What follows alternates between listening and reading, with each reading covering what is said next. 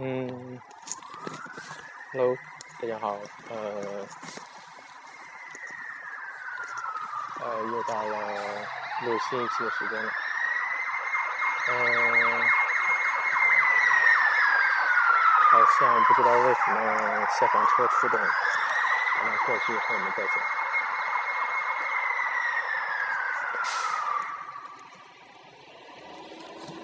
嗯。墨尔本这边对火灾的这个警惕性是非常高的，嗯，三天两头的响火警，然后，呃，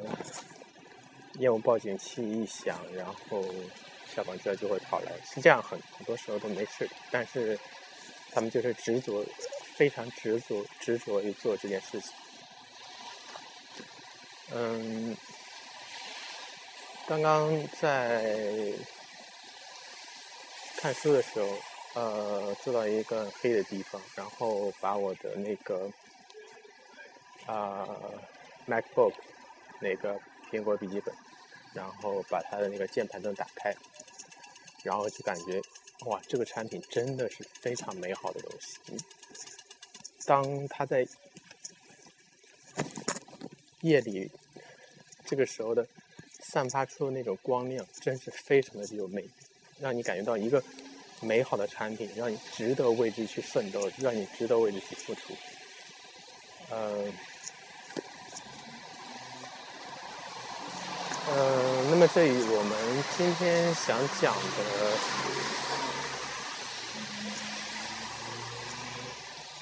嗯，问题有什么关系呢？今天想讲一讲那个，嗯，无为的问题。嗯，很多其实很多优秀的产品，嗯，它都提倡一个理念，那就是少，很少少的设计就等于美。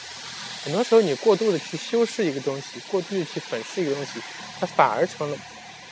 不是一件很很美的事情。有的时候很朴素的东西，反而给给你一种非常美的感觉。嗯，提到无为，就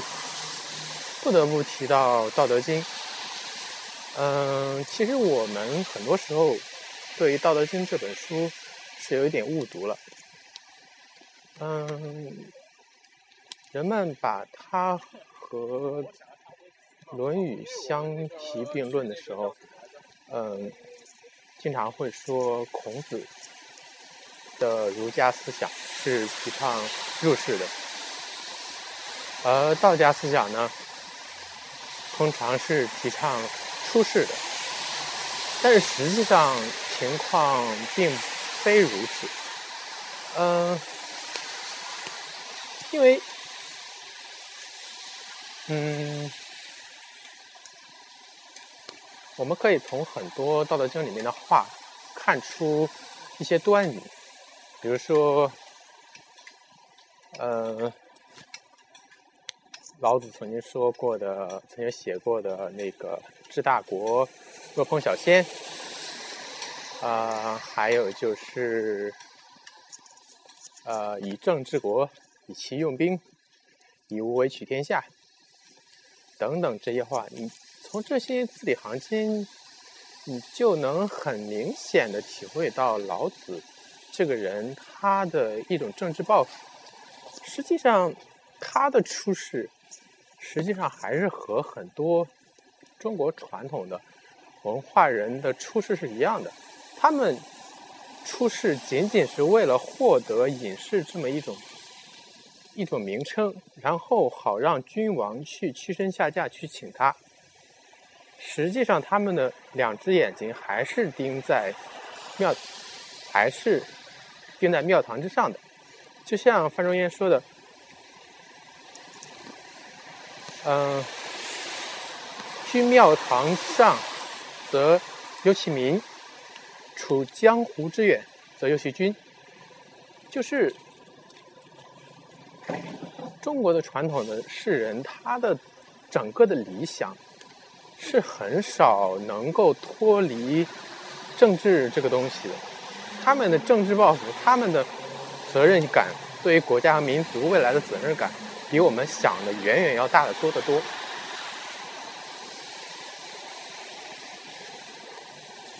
嗯，有点说远了。嗯，现在来说到无为这个问题。嗯，其实很多时候，当我们在做一件事情的时候，如果你不知道其中的奥秘，你不知道其中的很多纠缠的东西，你最好的办法就是旁观，就是什么也不做，而你什么也不做的结果，往往很多程度上比你去很努力的结果所得到的要多得多。就呃，拿中国的股市来举例的话，嗯，中国的股市是一个非常奇怪的呃股市，它和全世界所有的股市都不一样。嗯，你从其他。世界上的股市基本上都可以看大体的走向，都可以体现出这个国家的兴衰，这个市场的好坏。但是中国的股市好像与这个市场没有很大的直接关系，因为它其中充斥着太多的投机分子，太多的短线操作者，真正的长线操作者实际太实在是太少了。呃，好像是有一个统计说，呃，美国人平均持有股票的时间是一年以上，而中国人平均持有股票的时间好像是几天还是几十天，反正是非常短。为什么？因为每个中，因为中国人是非常精明的，就我们用“精明”这个词，而不是用“聪明”这个词，因为很多时候他们这么。不顾一切利益的去获得最大的利润，往往最后得到的结果是伤害到了自己，因为他们扰乱了这个市场，他们导致这个市场充满了投机性，他们导致真正需要钱去发展的那些好的企业、好的公司得不到资金去发展，而那些靠炒概念、炒嗯。卖一些很虚的东西的那些企业，往往能够在这些投机分子身上获得利润，而结果呢，这些投机分子实际上也是害了自己。嗯，拿我母亲的在股市上的一些经历来说，这个来证明这个问题。呃，实际上。呃，实际上我母亲对于股票市场的了解是非常少的，呃，所以当她在买了股票的时候，她就秉承一个原则，就是不轻易去动它，不到万不得已不去动它。嗯，有的时候，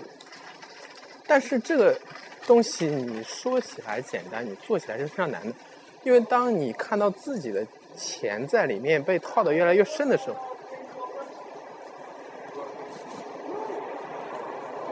你很难不动心，去，呃，很难忍忍忍忍痛割爱就去割肉。当你看到自己的钱在拼命的走高的时候，你很难再去保有它一段时间，让它再往上走，你很容易就把它卖掉。所以我们自己人是很难对抗自己这种。缺陷的，但是我母亲就是不去看它，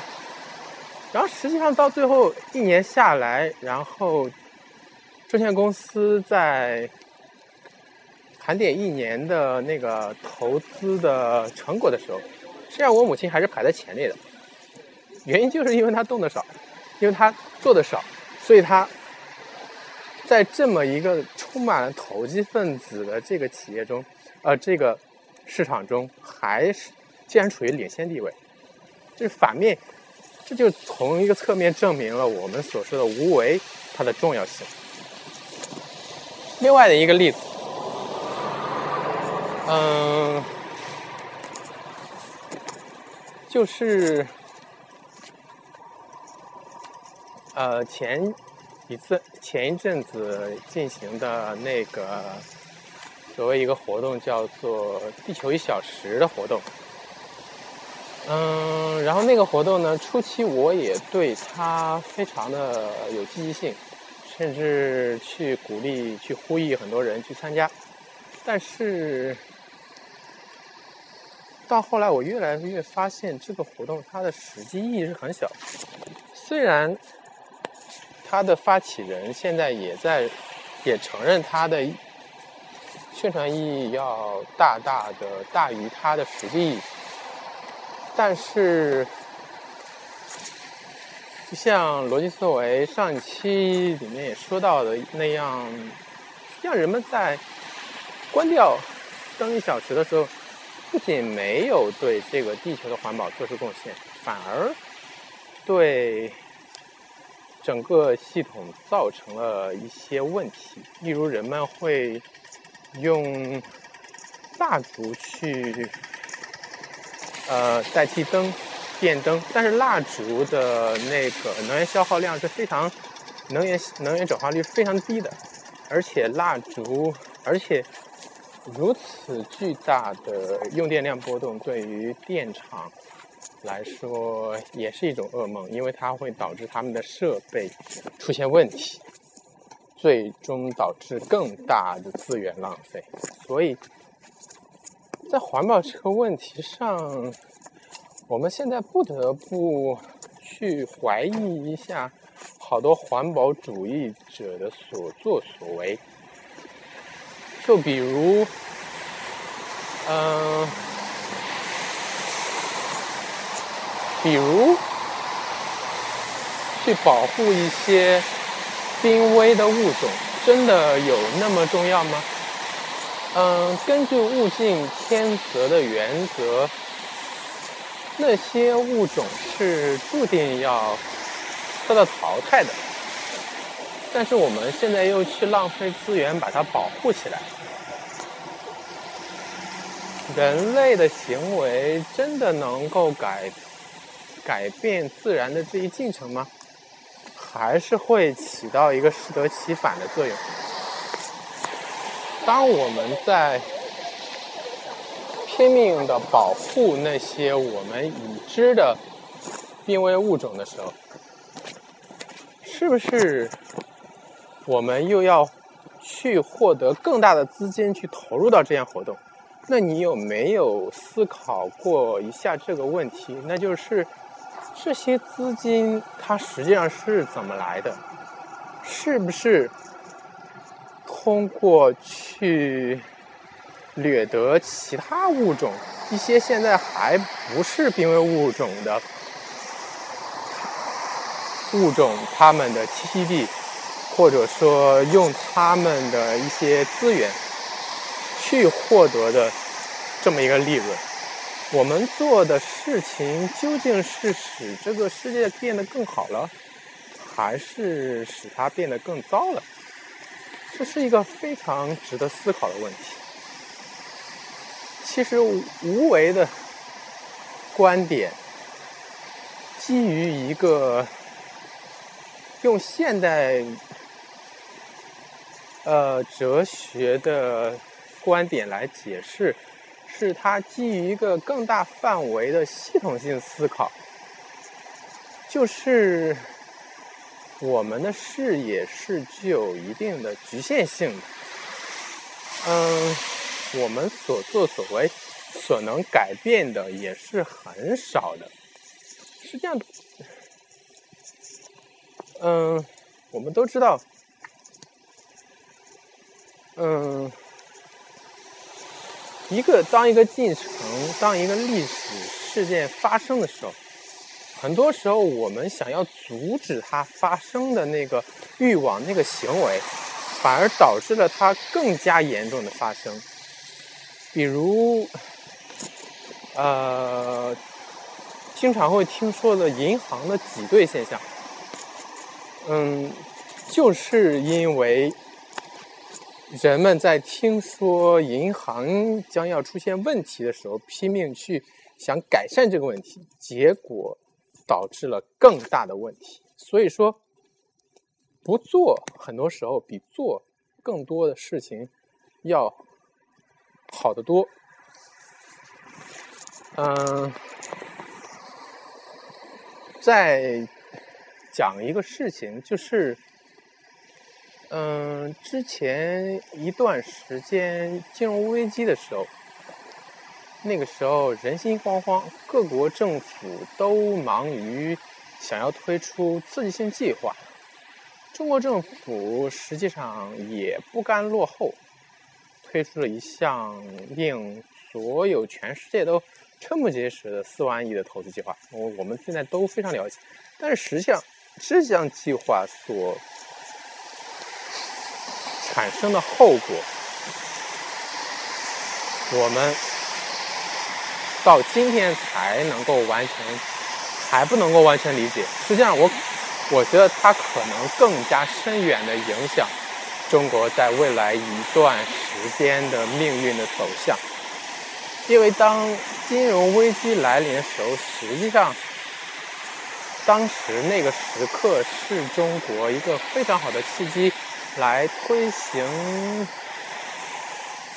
改革，因为当时中国的经济结构处于一个非常畸形的状态，消费的成分在整个金融结构里面占的太少，而储蓄率又太高，嗯，房地产泡沫是非常明显。整个国家的重复建设率是非常高，但是，如呃，如果中国政府能够利用当时那个契机，去让中国经济有一个下行的趋势，能够不去刺激它，能够让中国经济一下子落到百分之三、百分之五，甚至百分之几都无所谓，负增其实负增长其实也无所谓。我觉得中国整个国家是能够承受这么一个增长的压力的，这么一个这么一个增长放缓的压力，因为中国要急解决的问题是太实在是太多。如果能够在当时那个契机下放缓增长，然后把我们自身的一些问题真正的解决好。不至于落到今天这样一个田地，田地。今天我们实际上看，今天好多的问题都是源自于当时的那么一个巨量的刺激。例如，呃，现在中国的雾霾的问题、环境的危机，然后还有中国官场的腐败丛生。虽然腐败的问题并不是一两天所能够改变的，但是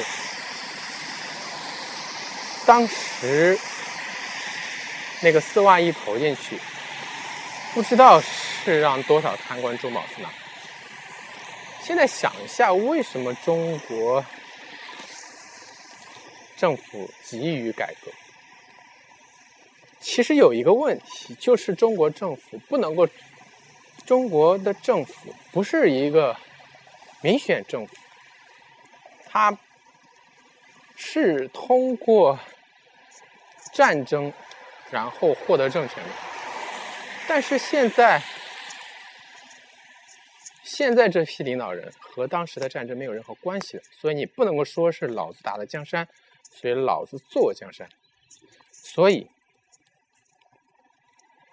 他的统治的合法性是有问题的，所以他只能够把民众的视线转移到我们有高增长这么一个项目上，这么一个优势上。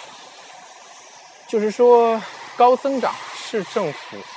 可以合法存在的这么一个基础。如果高增长这个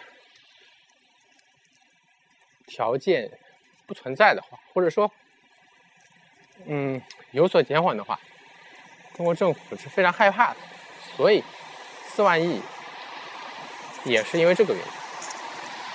但是我们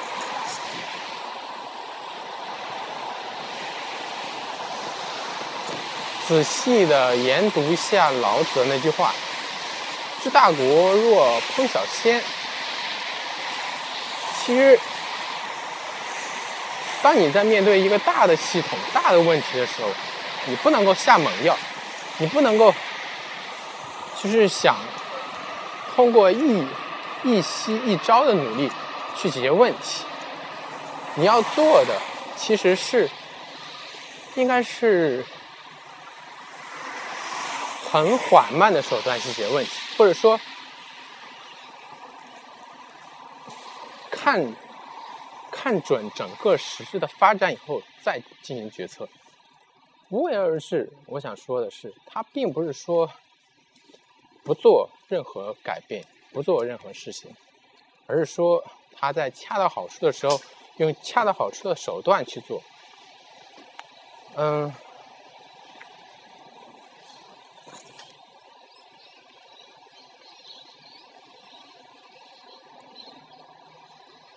啊，OK，呃，录的差不多了，那就到这里。